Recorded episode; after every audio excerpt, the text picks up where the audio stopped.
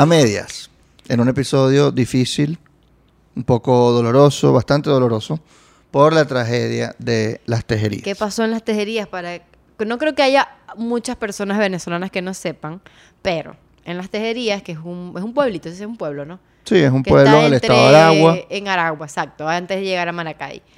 Eh, pasó, Si no sé vienes de Caracas. no, se, no se llama deslaves, ¿no? Eso no, No, es un nom- fue un deslizamiento de nombre. tierra o un alud torrencial, lo que ocurrió Por las producto de lluvias. muchas lluvias que han, pues, abarcado todo el territorio Todo, nacional, todo, la verdad. todo. Ha llovido muchísimo. Ha habido Y varias nos- Y inundaciones. las tejerías no es el único lugar afectado, pero es el que fue afectado de manera más grave. Sí. Porque se llevó muchas viviendas, se cobró muchas vidas.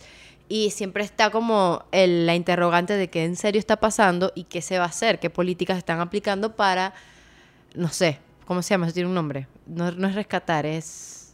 Para atender la emergencia. Atender, atender la emergencia. El gobierno declaró tres días de luto nacional, eh, declararon zona de desastre, zona de emergencia, eh, zona de alerta, estado de alerta declaró por la situación en las tejerías. Hasta fue el presidente Concilia. Este, con Celia Flores, cosa que es muy rara porque no se le ve en la calle mucho y fue... Y salió de Caracas, that's eh, weird. Exacto, Remigio Ceballos, que es uno de los eh, pues, encargados del Ministerio de Interior, Justicia y Paz.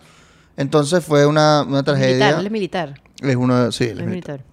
Entonces, ¿qué ocurrió? Eh, pues un deslizamiento de tierra que se llevó hasta ahora contabilizadas por el gobierno, hasta el día de hoy que estamos grabando, Que lunes. hoy- lunes hoy 10 de octubre. 10 de octubre. ¿Y eso pasó? Eso pasó el sábado. El sábado. Hoy entre es lunes. el viernes y sábado. Hoy Vamos lunes a, 10 de octubre. Eso fue el sábado.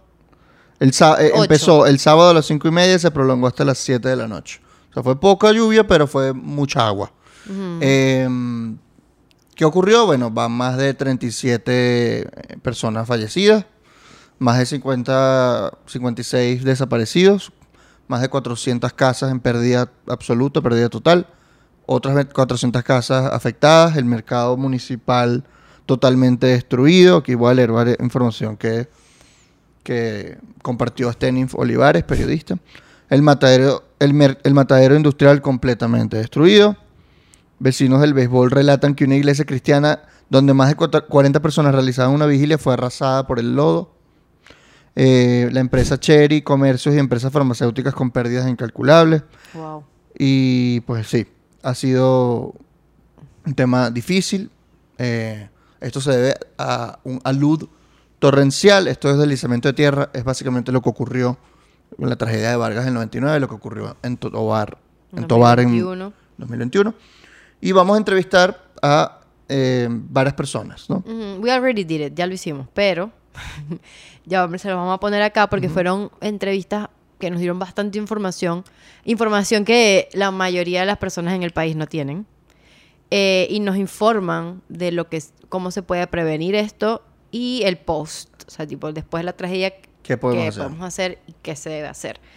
Entonces vamos con Sí, hablamos con Feliciano de Santis, que es ingeniero, es profesor de la Universidad Central de Venezuela y especialista en amenazas geológicas. Él nos explicó cuál es el fenómeno del alud torrencial, nos dice eh, qué podemos hacer al respecto, qué se debe hacer, porque es un problema de Estado, de todo el Estado, y cómo podemos pues, prevenirlo a futuro. Y también hablamos con Liliana Rivas. es periodista, ella es vive en Mérida, creo, o es de Mérida. Ahorita está en Caracas, pero ella es de es Mérida. de Mérida y estuvo presente en lo que pasó en Tobar y nos dijo más sobre el acceso a la comunicación ¿Es Y a la ¿verdad? información. Y a la información. el acceso a la información en tejerías y cómo el Estado y slash gobierno maneja este tipo de tragedias. Y algo muy importante, y creo que mm, no lo he escuchado a nadie diciéndoselo, es que todas estas cosas, estas tragedias, son manejadas desde una óptica militar. No como usualmente pasa en países normales, donde hay mucho... Es una eh, operación civil. Es una operación civil. civil y que la sociedad civil está muy involucrada y que ya hay mecanismos estatales para que la sociedad civil ya esté involucrada y estas partes no pasan. Simplemente son militares con lógica militar y va, van, esperan que pasa y después ven qué hacen después. No es como que vamos de una vez al, rescate. Que ahora vamos con Feliciano y aquí le dejamos la entrevista con él. Tenemos vía Zoom a Feliciano de Santis, ingeniero, profesor de la Universidad Central de Venezuela y especialista. en amenazas geológicas, así que no pudimos conseguir a otra persona mejor para que nos explique qué pasó en Tejerías. Exacto. Ocurrió lo que se llama, de, de- bueno, tiene muchos nombres, pero uno de los nombres es, es alud torrencial, correcto. ¿Nos puedes dar un poco de detalle de cómo se dan estos fenómenos? Lo primero que hay que decir es que el alud torrencial es un proceso natural necesario. O sea, cualquiera podría decir que es una catástrofe, que es una, un castigo del cielo, lo que sea, y no es así. Es un proceso muy necesario que ocurre. Y te explico por qué. Toda la cordillera central y todas nuestras cordilleras, por causa de la tectónica de placas, están creciendo, crecen todo el tiempo por la actividad tectónica. Y tiene que haber un proceso regulatorio que de alguna manera baje los excesos de altura que tienen las cordilleras hacia las partes bajas o hacia las cuencas. Y precisamente este proceso de aludes torrenciales, que erróneamente hay gente que dice, no, que es un proceso que es porque no limpiaron las quebradas, que no es porque eh, no, no pusieron los drenajes. No, esto es un proceso que se produce cuenca arriba, en la parte superior, donde la mayoría de las veces son zonas mm, de parques nacionales, zonas no intervenidas, y allí se produce este proceso. ¿Cuál es, ¿En qué consiste este proceso? Sencillamente, en una primera fase, que es una meteorización de la roca, que sencillamente es una descomposición de la roca, y luego cuando hay estas lluvias extremas, que generalmente tienen periodo de retorno, estos suelos se saturan y fluyen quebrada abajo. Ahora, ¿dónde está el problema? El problema está que cuando llega a la cuenca baja, que es la zona ocupada, la zona que está densamente poblada, y el caso de Tejería es un ejemplo, si tú agarras la imagen de Google, te vas a dar cuenta, todas las quebradas que de alguna manera transitan la, la población de Tejería, todas están densamente pobladas, incluso mucho más pobladas que la zona interfluvial. Eso, allí es donde está el problema. Cuando estos aludes tratan de bajar, que es un proceso natural y necesario, lo vuelvo a repetir, se encuentran con una población, se encuentran con una, unas edificaciones y por supuesto esa interacción entre un proceso natural necesario y una ocupación indebida del territorio genera lo que es la tragedia. Entonces, aguas arriba tenemos un proceso natural necesario, aguas abajo tenemos una tragedia. Y ahí es donde está el, tema que hay que discutir, que sencillamente hay que tratar de ocupar el territorio como se debe. Fíjate los japoneses, con un, con un territorio de 317 mil kilómetros cuadrados, un tercio de Venezuela, y una población de 128 millones de habitantes, que es seis veces la población de Venezuela, ellos respetan las distancias a los ejes de las quebradas y respetan también las altas pendientes. Y ahí está la solución. Tenemos que sacar a la gente de las quebradas que ocupan las quebradas y tenemos que evitar la construcción en altas pendientes. Con esos dos elementos nada más, no significa que no va a pasar nada, pero sí disminuiría muchísimo el, el, todas estas tragedias y toda esta cantidad de personas fallecidas. Por otro lado, hay que hacer ver de que estos procesos han ocurrido siempre. Nosotros tenemos en fotos aéreas eh, aludes inmensos este, precolombinos y si tú, por ejemplo, te notas un poquito, si tú miras desde la Carlota, miras hacia el Country Club, por ejemplo, todo el Country Club está montado sobre un gran alud torrencial. Todo el barrio del Pedregal, toda la zona de la Castellana, todo eso son aludes torrenciales antiguos. Incluso te digo más, previo a la llegada de Cristóbal Colón, hubo un alud torrencial inmenso que incluso llegó a taponar el río Guaire, llegó a represar el río Guaire en uno de estos procesos sobre Caracas y llegó a represarlo generando una zona de laguna en la zona de Plaza Venezuela. Si tú ves los sedimentos, en la zona de Plaza Venezuela son sedimentos lacustres, indi indicando, y cuando se fecharon estos sedimentos, se indica que fue producto de un proceso de un alud torrencial gigante. Y eh, a lo largo de la cordillera, cuando uno ve las fotos aéreas, consigue una cantidad de cuerpos de este tipo de origen precolombino, o sea, mucho antes de la llegada de, de los españoles. Okay. Habías mencionado en Twitter que era, eh, era un problema de falta de Estado. ¿Qué puedes decirnos al respecto? Bueno, por lo que acabo de decir antes, si nosotros, si nosotros necesitamos primero fortalecer instituciones, yo siento que el tejido institucional del país y, eh, es muy blando, o sea, hace falta reforzar un poco la institucionalidad. Y por supuesto, la institucionalidad pasa por un respeto un poco a la tecnocracia. Y pongo también en Twitter un poquito de tecnocracia no hace daño, ¿no? O sea, hace falta uh -huh, que un poco sí. Se genere eh, un respeto, digamos, a, lo que es el estado del arte de las cosas. El, manejo de estas cosas está escrito, o sea, hay suficiente literatura, hay suficientes estudios, hay suficientes investigaciones. Nosotros en la Universidad Central, eh, mismo Fundisi, en, cuando funcionaba la Dirección de Geología, se hicieron mapas que indican claramente dónde pueden suceder estos eventos y es sencillamente alejarse de las quebradas. ¿Por qué? Porque cuando se generan estos flujos tienen una, una, primero una cantidad de movimiento muy grande. Estos flujos pueden bajar a velocidad de 60 kilómetros por hora y prácticamente quien cae en él lo muere. Entonces, ¿dónde tiene que estar el Estado presente? Primero, en la planificación.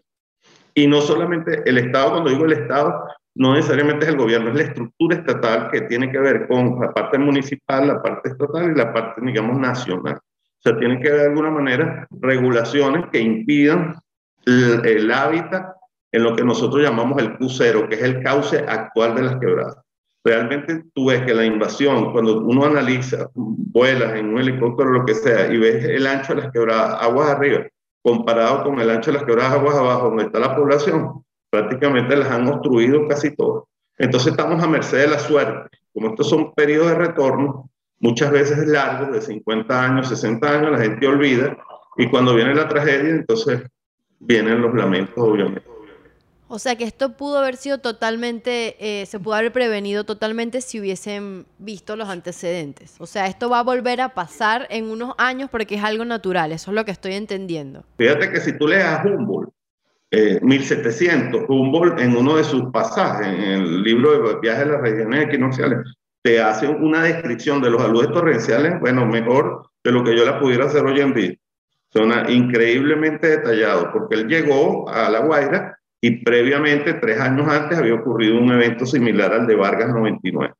Entonces, esto no es ningún secreto, pues. sencillamente, toda quebrada que viene de la parte alta de la, de la cuenca o que viene de la parte superior de la cordillera, son quebradas susceptibles a aludes torrenciales y que son necesarios, repito, porque es la forma que tiene la naturaleza de equilibrar la subida o la elevación que sufre la cordillera este, por efectos de la tectónica, de la dinámica de placas. Esto es un proceso totalmente natural y necesario, incluso hay que agradecerlo. Hay que, mientras ese proceso esté, el planeta sigue vivo. eso es importante decir. ¿Qué hacemos en el caso de que haya fuertes lluvias y siga ocurriendo? ¿Cómo se puede prevenir una de estas tragedias quizá en otra población? Ya sabiendo el estado de cosas, que hay algunas, este, digamos, asentamientos urbanos en zonas donde quizás son de riesgo, eh, ¿cómo, podemos, digamos, este, alertar a la población a que esté más, a que, esto no vuelva a pasar? Ideal, fíjate, en materia, digamos, de corto plazo, porque ya prácticamente, como dice, ya de, después de Ojo Sacado no vale Santa Lucía, es decir, ya tienes un gentío viviendo en quebrada, no, no hay vara mágica que pueda resolver eso en el corto plazo. ¿Qué tenemos que hacer? Bueno, primero frenar. Yo siempre he dicho que por lo menos intentemos eh, que la vulnerabilidad no siga creciendo. Ese es el primer paso que tenemos que dar, que por lo menos las quebradas no sigan creciendo, la densidad poblacional no siga creciendo en estas quebradas. Lo segundo, como ya tenemos el agua al cuello prácticamente, yo siempre he dicho que hay que trabajar muchísimo con el tema de los pluviómetros, porque hay unas tablas internacionales en las cuales yo he venido siguiendo hace más de 30 años, donde tú cuando tienes lluvias por encima de los 300 milímetros eh, acumuladas en los últimos 15 días, tú tienes que estar allí y ahí estás en lo que yo llamo alerta roja. Es decir, 150 alerta amarilla, 300 milímetros de lluvia acumulada en los 15 días, alerta roja. Lamentablemente, ¿qué pasa? La instrumentación del país, a pesar de que se ha colocado, todos los gobiernos algo han hecho al respecto, no es una, una, una red muy densa. Es decir, todo pueblo debería tener susceptible, donde hay, digamos, presencia de estas quebradas torrenciales, debería tener un pluviómetro que esté transmitiendo online. Incluso esa información debería estar sobre la red, o sea que tú cualquiera la pudiera consultar. De tal manera que si uno le dice a la gente, mira, ya estamos en 300 milímetros, a partir de ese momento cualquier lluvia de intensidad 20 milímetros hora ya puede producirte lo que yo llamo un colapso hidráulico. Entonces allí debería ya producirse el desalojo. Es decir, no obstante, yo he estado siguiendo esto hace muchos años y me he dado cuenta que en Venezuela hasta en eso somos resilientes. Lo que dicen las tablas internacionales, que son 300, 400, en Venezuela ha alcanzado 600 y en Vargas llegó a alcanzar los 800 y en algunos casos los 1200 milímetros. Es decir, que la naturaleza con nosotros ha sido hasta eh, generosa, pues ha sido, nos ha avisado suficiente. Es decir, en Vargas pasó los 300 milímetros, no se hizo nada, pasó los 400, los 500, no se hizo nada. Bueno, finalmente la naturaleza dice, bueno, ya te esperé demasiado, ahí va.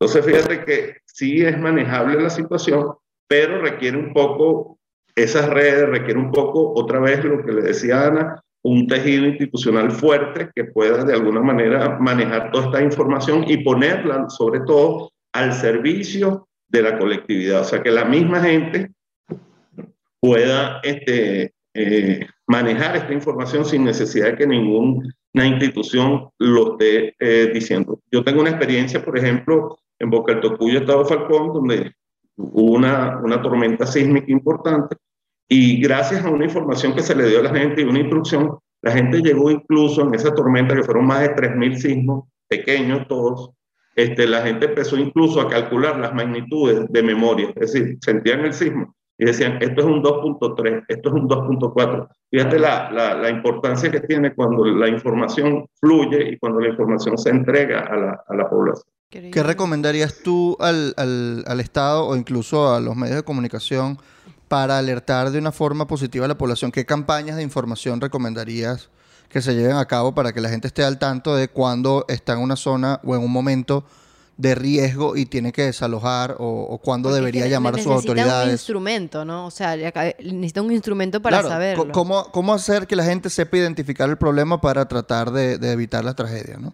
Bueno, hay muchas formas de, de, hacerlo. Es que hay tantas técnicas que se pueden emplear, pero lo que pasa es que tenemos no, no sé cómo explicarlo y sin herir susceptibilidad.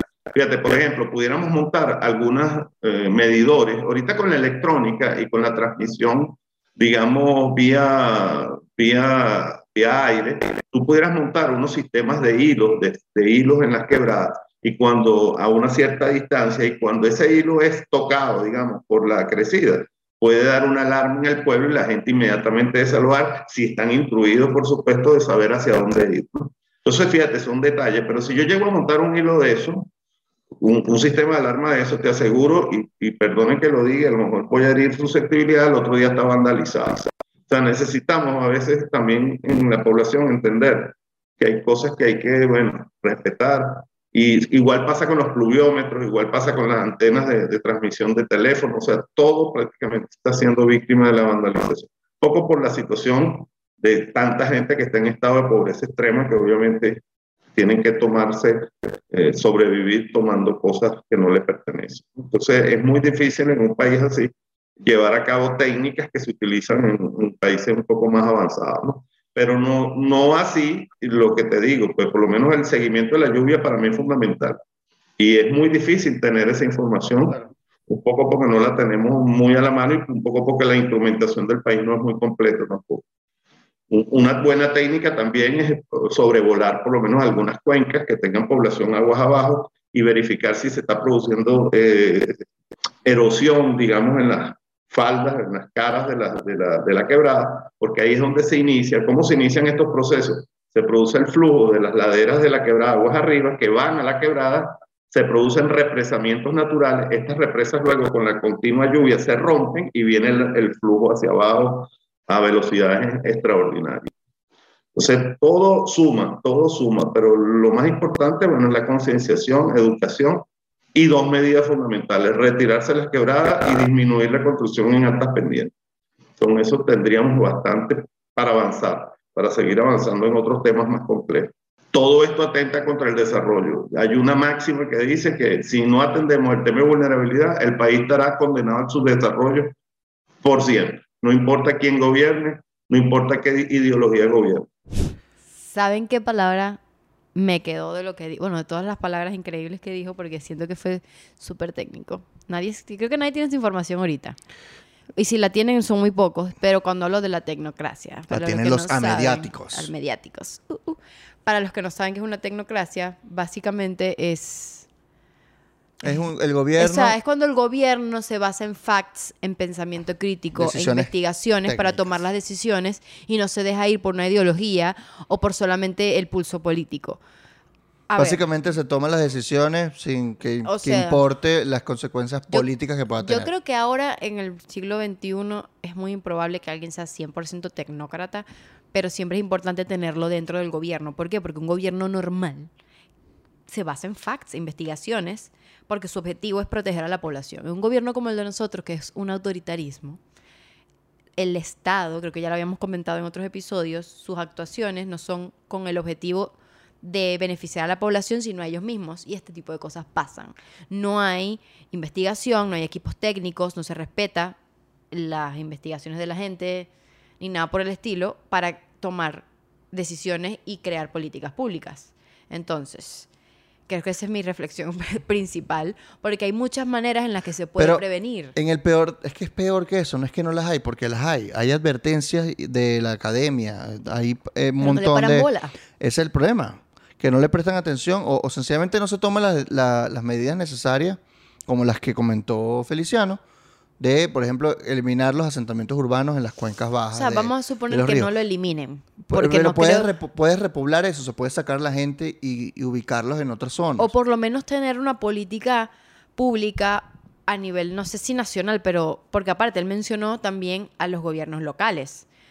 O sea, obviamente la cadena de mando es muy, es muy fuerte acá en Venezuela y si no viene del gobierno central es muy poco probable que de verdad gobiernos locales Sí, lo y la planificación y la planificación, nacional, la o sea. centralización, o sea, hay muchas cosas, o sea, hay tantas varia- eh, variables dentro, pero el hecho es de saber que hay herramientas, de que la información está y no la usan porque no les importa y que hay maneras de la sociedad civil de saber de dónde viene. Y creo que hay algo que, que- que se me vino a la cabeza cuando le estaba hablando. Es que también la población venezolana está tan acostumbrada a que siempre sea el gobierno el que venga y solucione, porque no les dan las herramientas de que ellos mismos... A ver, no es que la responsabilidad sea de las mismas de las mismas personas para protegerse de este tipo de cosas, pero las herramientas las debería dar el Estado, las debería dar el gobierno, sabiendo que esto se puede repetir, porque estoy segura de que alguien les dijo a los del gobierno diciéndole, Marico, esto va a pasar en otros años. Porque algo que agarro mucho es como que, Marico, esto va a pasar, esto es normal. Claro. Esto pasa. Y lo que dijo Feliciano, es un proceso natural y que debe ocurrir, que más bien es, es sano para la naturaleza que ocurran estos aludes torrenciales. El tema es cómo respondemos ante ellos para que no se repita una tragedia O sea, como la que el ocurrió. hecho de que en Estados Unidos, porque eso es lo que más tenemos cercano, siempre hay huracanes, siempre hay que sea un tornado y que sea algo muy usual en muchas de, de- de los estados y que ya la población está, Está simplemente preparada, entrenada, está sí. entrenada, ya sabe que esto, este sonido es esto, ya saben para dónde irse, o sea, están preparados porque ya es algo normal y porque el Estado te dio las herramientas. El Claro. Estado dijo, ¿cómo hago para que esta gente se muera, no se muera? ¿O cómo hago para que esta gente... Minimice eh, los, los- exacto, o sea, mitigue los riesgos. Nunca es como que, guau, es una tragedia, tragedia nacional y vamos a entrar en el, en el, en el libro Claro. Guinness, porque estamos en el libro Guinness. Sí, según Wikipedia hay que revisar muy bien, pero estamos en, en el libro de récord Guinness por la mayor cantidad de víctimas mortales por un alud de barro por la tragedia de Vargas. Así que no nos gusta estar en esa No. lista de récords. Vamos a hablar ahora con Liliana Rivas, que es periodista, y ella nos va a contar por qué es importante el derecho a la información, que en estos casos, pues, se ha, digamos, rechazado. El- Violado el derecho. Sí, totalmente, porque Remigio Ceballos, que es el Ministerio de Información de, de- Interior y. Justicia y Paz, Que es militar. dijo que se está garantizando el derecho a la información. Aquí están los medios del Estado, pero aquí no puede entrar ningún periodista de empresas privadas, dijo. Y vamos a poner aquí la declaración tal cual. Bueno, aquí hay un estado de alarma, aquí, una zona decretada de desastre y no se permite el acceso ni de ningún periodista, ni tampoco se permite acceso de eh, cualquier empresa privada, porque estamos trabajando. De, previa autorización de quién? Del Ministerio del Poder Popular Interior. Actualmente hay plena libertad de información plena libertad de información. Aquí están los canales del Estado venezolano, están todos grabando, todos tienen derecho a la información, es un derecho humano la información. Y nosotros lo garantizamos, pero en esta fase les pido paciencia y les pedimos que por favor, bueno, eh, cumplan con estas directrices del gobierno bolivariano. No vamos a aceptar el incumplimiento ni de las leyes ni de las normas. Tiene que haber orden. Y les pedimos, ¿verdad? Por favor, colaboren. Entonces, es importante que sepamos el, lo- el valor del derecho a la información en estos casos en específico y sobre todo porque previene la desinformación. Eh, vamos a hablar con Liliana que nos va a explicar un poco más de este tema. Estamos con Liliana Rivas, periodista. ¿Cómo estás, Liliana? Bien, todo bien. Muchísimas gracias por la invitación y esta oportunidad de conversar con ustedes en el podcast. Con gusto. Tenemos varias preguntas que hacerte sobre el derecho a la información y lo ocurrido, pues la tragedia de las tejerías. Cuéntanos cómo se ha desarrollado eh, eh, pues la cobertura periodística eh, en, en, esta zona. Entendemos que el Remigio Ceballos dijo que por ahora el derecho a la información se va a garantizar a través de los medios del Estado y que cualquier persona que no esté acreditada o ningún, ningún periodista puede Ni algo privado, acceder. Nadie, ningún medio ninguna privado, empresa privada como empresa para privada. referirse a medios privados. ¿qué, te, ¿Qué reflexiones te despierta esto como periodista? Bueno, primero que todo hay que hablar del acceso que hemos tenido como periodistas a la zona de las tejerías es realmente bastante escaso, ¿no? Pero esto no sucede porque en específico sea este desastre esta tragedia que está ocurriendo, sino que corresponde a una actitud que ya es bastante similar en caso de desastres naturales a lo largo del país. Este, tenemos que tener en cuenta de que, bueno, primero que todo, nuestro Estado, ha estado hablando como gobierno, es un Estado militar, ¿no? Y todo se trata como una operación militar. Esto incluye también el área de la información, del acceso a la información. Desde Vargas, el gobierno opera de esa forma. Quizás porque viéndolo todo como desde una operación militar, pareciera que arriesgara menos recursos y activos y que no se mueve hasta tener balances y reportes sólidos de un tema. ¿Qué quiero decir con esto? Que es que la actitud militar que tiene y desde su lógica, ellos prefieren esperar, evaluar y que actuar de inmediato. A razón de esto, el acceso de información es bastante escaso. Y esto no solo pasa con desastres naturales, pasa también con desastres industriales, pasó con el tema del apagón. El acceso a la información es algo prioritario, nunca se ha visto como algo prioritario, no les interesa en lo absoluto y no es tanto ni siquiera el tema de que haya censura, que ya sabemos que en Venezuela hay bastante censura, sino que corresponde a una larga cadena de mando que suele tener un nivel de respuesta que espera que las cosas ocurran y luego actuar y no al revés. Y que las cosas vayan tan lento es debido a una infraestructura total sobre la que opera el gobierno, siendo no solo deficiente en el acceso a la información, sino también a un nivel técnico, ¿no? Comunicaciones, transporte, burocracia, opacidad de información, etcétera, y una desconexión entre el gobierno central y el resto del país. Este, el acceso a la información es bastante complicado porque nosotros no vivimos en un país donde la sociedad civil sea quien lleve a cabo este, la organización frente a estos desastres naturales.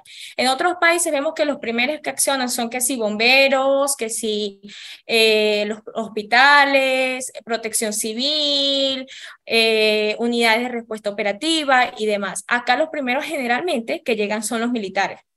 Y esto lo estoy hablando con propiedad porque hace un año, en el desastre y la tragedia que ocurrió en Tobar, este, cuando yo fui a realizar la cobertura, la fui a realizar al segundo día, no al primer día, eh, mi acceso era totalmente imposible, pero los que me negaban este acceso eran los militares, porque yo también tenía que pedir un permiso al general de generales Obviamente yo no tenía la forma de llegar a esta persona y simplemente mi acceso era restringido. Yo terminé entrando fue con este, los organismos de la sociedad civil, terminé entrando con un grupo médico, ¿no? Entonces, esto no es la primera vez que sucede, tampoco va a ser la segunda ni la tercera, va a ser algo que se va a mantener porque no simplemente ocurre en esta situación, en este desastre natural, sino que eh, corresponde más a algo del Estado, ¿no? Una forma de gobernanza del Estado. Buenísimo agarrando lo que dijiste, eh, después que como que pasa el boom de la tragedia o del evento, ¿cuándo es que ustedes pueden empezar a informar, entre comillas, libremente o cuando tienen, empiezan a tener como más acceso al lugar? ¿O eso nunca pasa? es, bastante, es bastante cómico eso porque pareciera que la respuesta más natural es decir cuando ellos lo permitan, ¿no? Porque si ven eh, a través de redes sociales y por lo que ustedes mismos comentan al inicio, ya Remijo salió diciendo, bueno, nosotros vamos a permitir el acceso a la cobertura a los medios del Estado. Y los medios del Estado son los primeros que van a informar. Entonces uno se pregunta, ajá, ¿y cuándo es que es el acceso al periodismo eh, de medios privados, al periodismo independiente? Entonces, la respuesta usual es esa, ¿no? Cuando ellos lo permitan. Sin embargo, sucede mucho que nosotros el acceso a la información que tenemos este, en primera instancia es lo que nos da el mando militar, ¿no? Como por decir lo que pasan por radio, que simplemente es un pequeño informe sencillo, cantidad de muertos, cantidad de viviendas afectadas y ya. Y posteriormente es replicado por el gobierno central a través de las cadenas nacionales y así es como el resto del país se entera sí hay acceso a la información, pero tarda. No es al momento, no es eh, cuando está ocurriendo el hecho. Claro, es, es, bastante complicado hablarlo también porque uno sabe que cuando ocurren estos desastres naturales, acceder a ellos eh, corresponde también a una organización general, ¿no? Porque también hay que estar preparado para ir a la cobertura en este tipo de terreno. Yo leía por ahí un tuit que Remigio decía, no, lo que pasa es que no queremos que, que intervengan no, eh, no queremos que molesten. Sí, es verdad que hay que tener ciertas herramientas y hay que tener ciertas habilidades específicas para ese tipo de cobertura, pero también es verdad que la ciudadanía tiene que tener su derecho a la información tiene que tener esta libertad de prensa que le informe lo que está ocurriendo en una situación que no solo es vulnerable para las personas que vienen allá, sino también posteriormente va a ser eh, de gran vulnerabilidad para el país. Ya empezaremos a hablar de desplazados, ya empezaremos a hablar de los costos eh, de las viviendas que se perdieron, eh, costos económicos, costos de vidas y demás. ¿Por qué es importante el derecho a la información en estos casos en específico? Bueno, el derecho a la información es bastante importante, incluso hablando desde la desinformación. La desinformación puede ser algo bastante grave. Si eh, nosotros no tenemos la posibilidad de acceder a estas zonas, donde ocurren estos desastres naturales como periodistas, es decir, como personal eh, capacitado para manejar este tipo de información y simplemente eh, las personas acceden a ella a través de lo que consiguen en Twitter, a través de estas cadenas que pasan, eh, es bastante grave que esa sea su única fuente de acceso, ¿no? ¿Por qué? Porque si ellos no tienen las herramientas para saber cuántas personas han fallecido, cuál es el grado de afectación que ocurre en la zona, simplemente pueden inventar cualquier cosa. Lo vi este, recientemente y bueno, y de hecho lo hablábamos fuera de cámara Ricardo y yo, porque él me pasaba un tuit donde una persona decía, hay 800 fallecidos aproximadamente. ¿De dónde consigues estos datos? Como tú alarmas a la población al asegurar a través de un simple capture que hay 800 personas que han fallecido. Es bastante grave. Yo creo que una de las eh, razones más importantes por las que debe haber acceso a la información es para evitar la desinformación, que esta información llegue incompleta, opaca e incluso muchísimas veces distorsionada al resto del país. O sea, yo estoy pensando en el post, ¿sabes? O sea, ¿cuál es el papel, por ejemplo, de las ONG el papel, obviamente, de los medios de comunicación cuando ya los militares se vayan. Se vayan. Porque, como ya dijiste, no es en el momento. Nunca tenemos el estatus actual. Después del control de daño. Tenemos como que el delay. Hay como un, un delay de información. Esto pasó y nos enteramos días después. Cuando por fin puede ir la población civil, puede ir las ONG, pueden ir más medios de comunicación, usualmente cómo ven la situación. Porque dijiste que estabas en el. En, lo de Tobar. ¿cómo se manejó ahí? Y supongo que si la política se repite, evidentemente el manejo va a ser prácticamente similar a las tejerías. Sí, cuando ocurrió la situación de Tobar, este, bueno, primero que todo era que las ONG sí tenían acceso.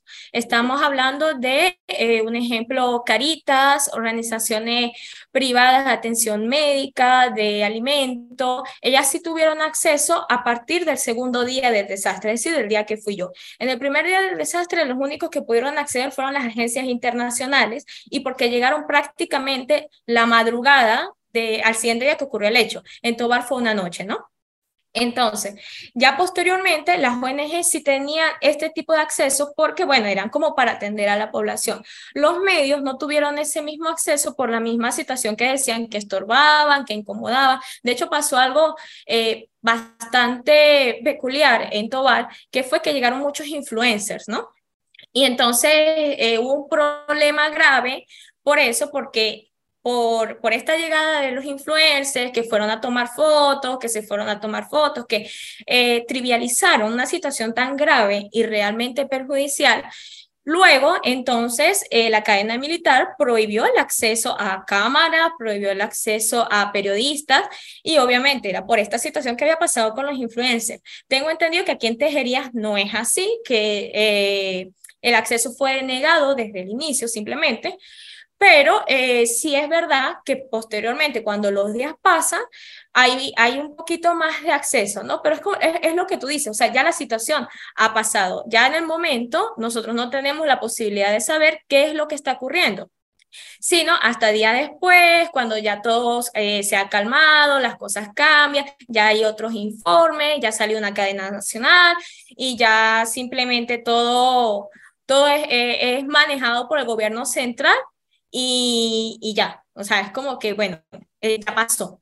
Y siempre se trabaja desde el post, nunca desde la prevención. Claro, nunca desde la prevención. Y creo que va la narrativa iba igual con, con el profesor. Va, con, eh, eh, va, va, a aplacar lo que ocurrió, más no tanto a prevenir o, Exacto, las campañas de información no van a, si, si están ocurriendo estas lluvias, llama a protección civil. No va por prevenir el desastre, sino por tratar de mitigar los riesgos reputacionales o, o, de información o de que surja mucha información. Y ahora hay presencia de ONG. Allá están dejando entrar a ONG o todavía solamente son militares y funcionarios del Estado. Tengo entendido por fuentes que sí hay permiso de entrar a ONG Incluso hay este, bastante acceso de lo que es alimentos, atención médica y bueno, se ha visto a través de las redes sociales que se ha compartido muchísimo, incluso equipos de béisbol y demás están recolectando en los estadios para llevar a tejerías. Entonces, al menos lo que es el acceso a atención humanitaria, este, sí se está realizando.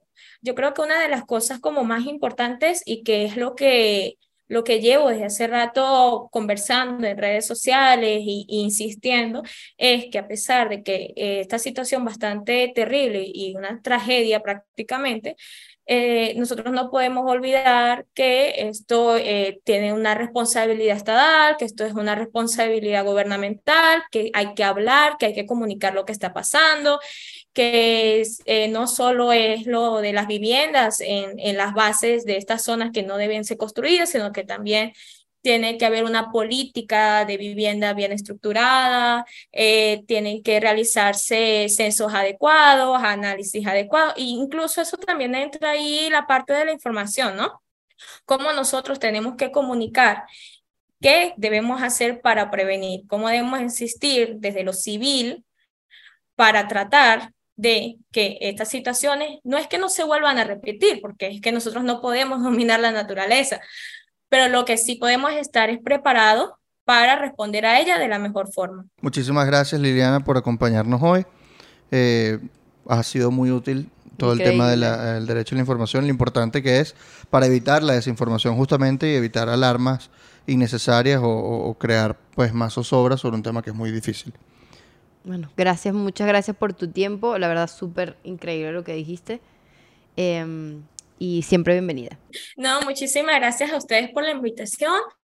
Y bueno, a seguir insistiendo en que la mejor comunicación es la comunicación responsable, que no solo puede evitar desastres como estos, sino que también puede salvar vidas.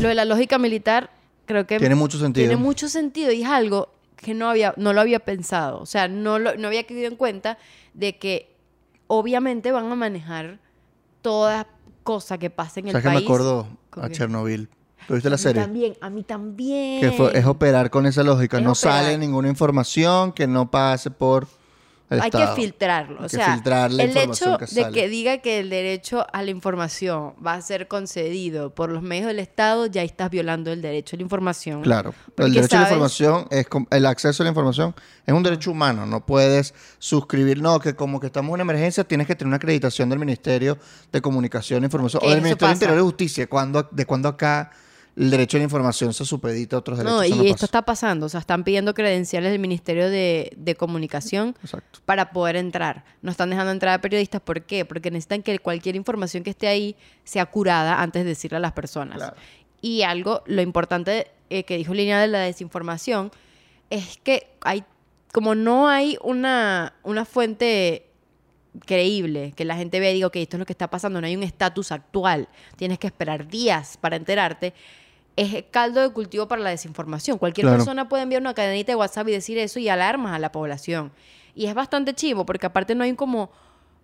A ver, el que busca lo va a encontrar con respecto a, la- las donaciones o a quien quiera ayudar, pero al final todo es como shady. Siempre hay, hay como una nube gris ah, para saber lo que está pasando y es consecuencia del tipo de gobierno y el tipo de estado en el que estamos viviendo y que, que chimbo, me parece bastante chimbo que otra vez se cobraron vidas por ineficiencia y porque simplemente no actúan en pro de la población. Por falta de planificación, básicamente. O sea, em, lo mencionaba Feliciano, lo importante de prevenir en estos casos y de que eso está altamente conocido, esto se puede prevenir por completo, se hizo en Japón, como él comentó, y, y se puede hacer acá, lo que pasa es que se le pasa por alto, sencillamente no se le toma la, la importancia que tiene y a la gente se lamenta después que ocurre una tragedia como esta. El punto es que nuestra, nuestra naturaleza aguanta, aguanta lluvia, pero aún así, pues por el tipo de, de suelos en ciertas zonas, sobre todo al borde de una montaña o en la falda de una montaña, son riesgosos este tipo de aludes torrenciales. Entonces, esto se puede evitar y la idea con este podcast es que la gente pues se informe y entienda que esto es algo prevenible. Y que al final la responsabilidad está en el Estado y que debe, no quiero usar la palabra empoderar, pero siempre volvemos al punto de que hay que darle las herramientas a la población. Que Claro. La población no se siente indefensa, que sepa que hay, que ellos mismos pueden prevenir y saber que hay instituciones y que hay hospitales, que hay bomberos que pueden ayudarlos y que cumplen su función. ¿Sabes? Que hay que está una estructura estatal que te provee ese tipo de cosas cuando estos desastres pasan. Porque Feliciano no le quiso llamar desastre. Instituciones. Instituciones. Bueno, es un desastre, se lo dice Pero él no lo quiso Ceballos. llamar así. Es obvio, obvio, es un desastre porque hay gente. Zona de desastre, Hay es zona de desastre. Hay gente que perdió la vida, hay gente que perdió toda su pertenencia, hay gente que. O sea, de verdad, ahorita están pasando muchas cosas feas allá. Y que cabe destacar que no es el único parte del país en la que esas cosas están pasando. Lo único que el más grave fue, fue en Tejerías, pero las lluvias han costado viviendas, han costado vidas en otras partes del país y que hay tan poca información Sí. que no se dice y no se entera si no buscas mucho lo, en internet porque no te vas a enterar. Acá tienen la información para donar y los centros de acopio donde pueden hacerlo. En Caracas, vamos a tratar de buscar uno en el, en el estado Aragua y dejar aquí la información para que, pues, si quieren o pueden dar algo, lo hacen por esta, por esta vía. Y en conclusión, Quedamos a medias. Suscríbanse a nuestro canal, denle a la campanita, síganos en Twitter, en Instagram, en Patreon. y, les damos y le damos contenido. gracias a los nuevos exclusivo. patroncitos. Tenemos nuevos patroncitos. Tenemos nuevos patroncitos, les damos las gracias por unirse, por estar con nosotros apoyando nuestro contenido y tenemos un chat de Telegram con nuestros patroncitos donde hablamos todo este tipo de cosas, elegimos los episodios y damos mucha más información y todo estamos chateando todo el día, así que puedan unirse a, nuestro, a, nuestra, a nuestra comunidad de Patreon en patreon.com a medias podcast. Eh, síganos a nosotros en nuestras redes.